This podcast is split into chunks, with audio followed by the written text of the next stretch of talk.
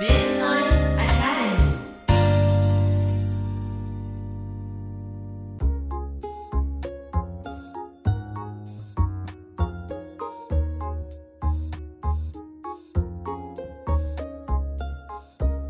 内エリカのワクワク子育てカフェ。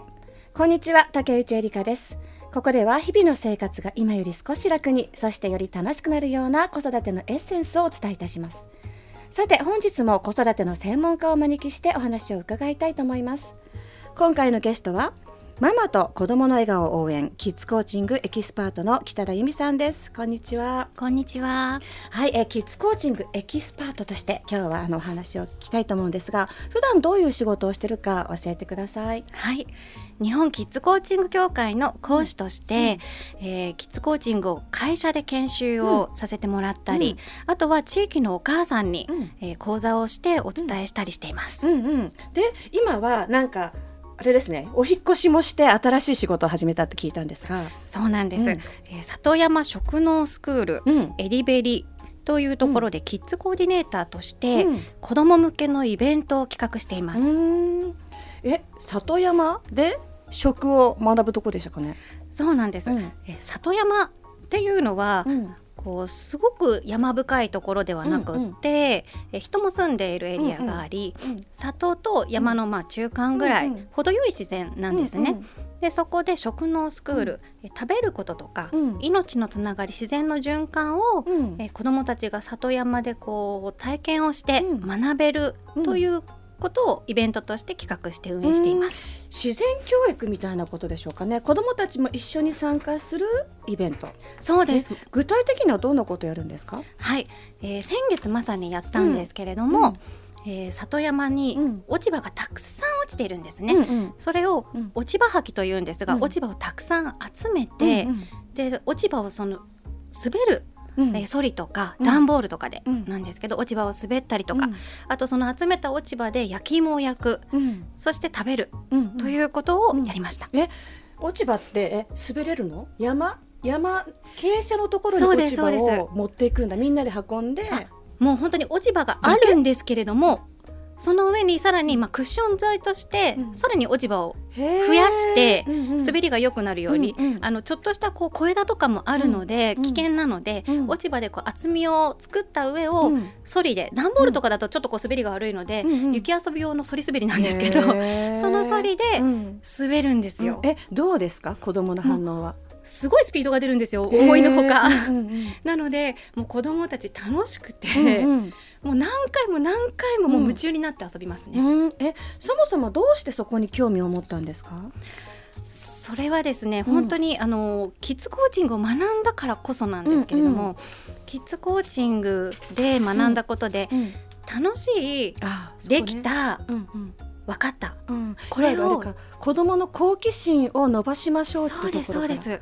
もう好奇心とやる気と集中力のところなんですけど、ろからこれを自然の環境の中で実践ができるんですよ。うんうーん。まあ確かにね好奇心は湧きますよね落ち葉そうなんです。うんでそこの落ち葉のところには、里山なので田ん。ぼもあったりするので、うんそこにうん。たくさんのカエルの卵があって。最近見ないねあの気持ち悪い。そうなんですよ。でもよく見るとタピオカみたいなんですよ。怖いでもそれを実際にうん。あるお父さんが手にこうどっさり取ってくれて、うんうんみんなで触ったりとか、うーん。そんな体験もしました。うーん。お母さんとかねどうなんだろう。触れないかったりするお母さんも今多いのかな。私は人生初めて大人になってはじあの初触りました。あー。私もねあれですよ。ザリガニにね餌あげるのにミミズをちぎったりとか 親だとしなきゃいけないこと出てきますね。すよそういう体験がねできるんだ。そうなんです。へーじゃあその中でやっぱり学びの基礎っていうか好奇心と、はい。やる気、ね。集中力も湧きます？あの遊びに夢中になるのでやっぱりそうなんだ。集中してますね。ん。そうか。じゃあちょっとそこでそもそも、まあ、今そちらで活動されてるんですけど、はい。キッズコーチングをはい。学び始めた理由とかきっかけっていうのはあったんですか、はい。私がキッズコーチングに出会ったのは、うん。私子供が2人おりまして、上の子が5歳の時、うん。年中さんだったんですが、その時に私フルタイムで会社員をしてたので、うん。保育園に預けてたんですけど、うん。突然ですね、うん。保育園に行きたくないうん。と言い出しましてうんでなんでだろうと思ったところ、うん。うん保育園で、えーうちの子はかなりやんちゃな性格なので、うんうん。先生から怒られることがうんうん。多々ありまして、うん。そしたら子供がですね、うん。自信をなくしてしまったんですね、うん。誰からも愛されていないと思うようになり、うん。自信をなくして、うん。そうしたらやる気がなくなってしまって、うんその時うん。に私はこの子のいいところを伸ばしてあげたい、うん。自信をつけてもらいたいと思って、うん。何かできないかなと思い探してた時に出会ったのがキッズコーチングでした、え？学んだら変わりました？変わりました、うん。もう本当に、うちの子ほんすごいやんちゃでわんぱくうん。なんですけども、ちょっと繊細な部分もある。もうキッズコーチングでいうとこの一番面倒くさいタイプなんですけど。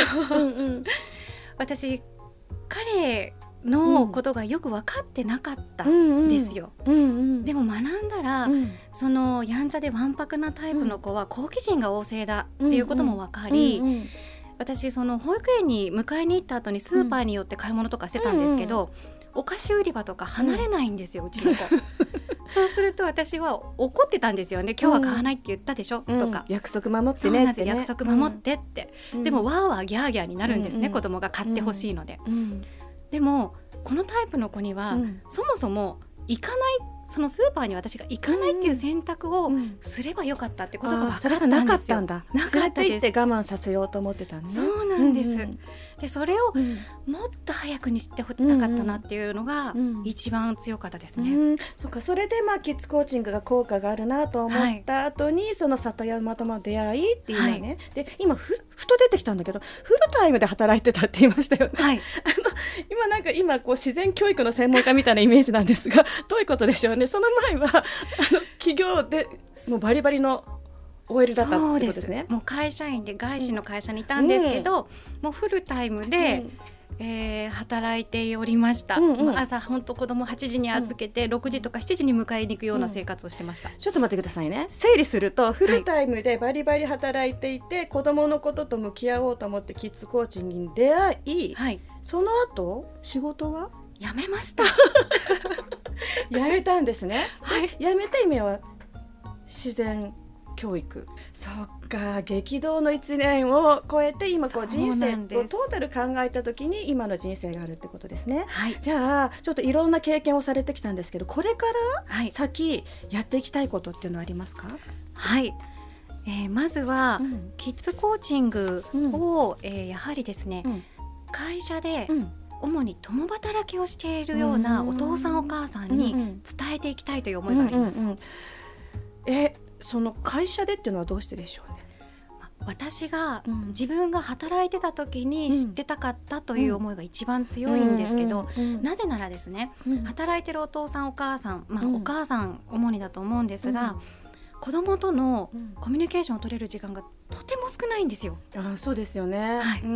でその限りあるもう本当に数時間だと思うんです。一日のうちで子供と向き合って話せる時間が、その時間をより有効に使ってほしい、うんうん。もう家に帰ったら子供と笑顔で過ごしてほしい、うんもうただその思いなんです、だから自分の経験もあったってことですね。そうですね、まあ、自分がガミガミ母さんだったので、うんうんうん子供に笑顔を向けるところがすごい角が生えた鬼になってたと思うので、うんうんうんそっか、はい。でも自分も変わったし、はい。それを伝えていきたい。それが研修の形ですね。そうですね。他にはありますか？何かやりたいことって。はい、えーあとはその食農スクールの方なんですけれども、そちらでも、うん。えー夏に畑でキャンプをしたいと思っています。うんうんいいね、そういうのね。はい、うんうん。もう秘密基地を作ったりとか、うん。ピザ窯でピザを焼いたりとか、うんあと畑の真ん中で夜は満天の星空を眺めながらうん寝るうんというので、うん子どもたちに本当五感をフルに使って、うん自然を体験してほしいと思ってます。う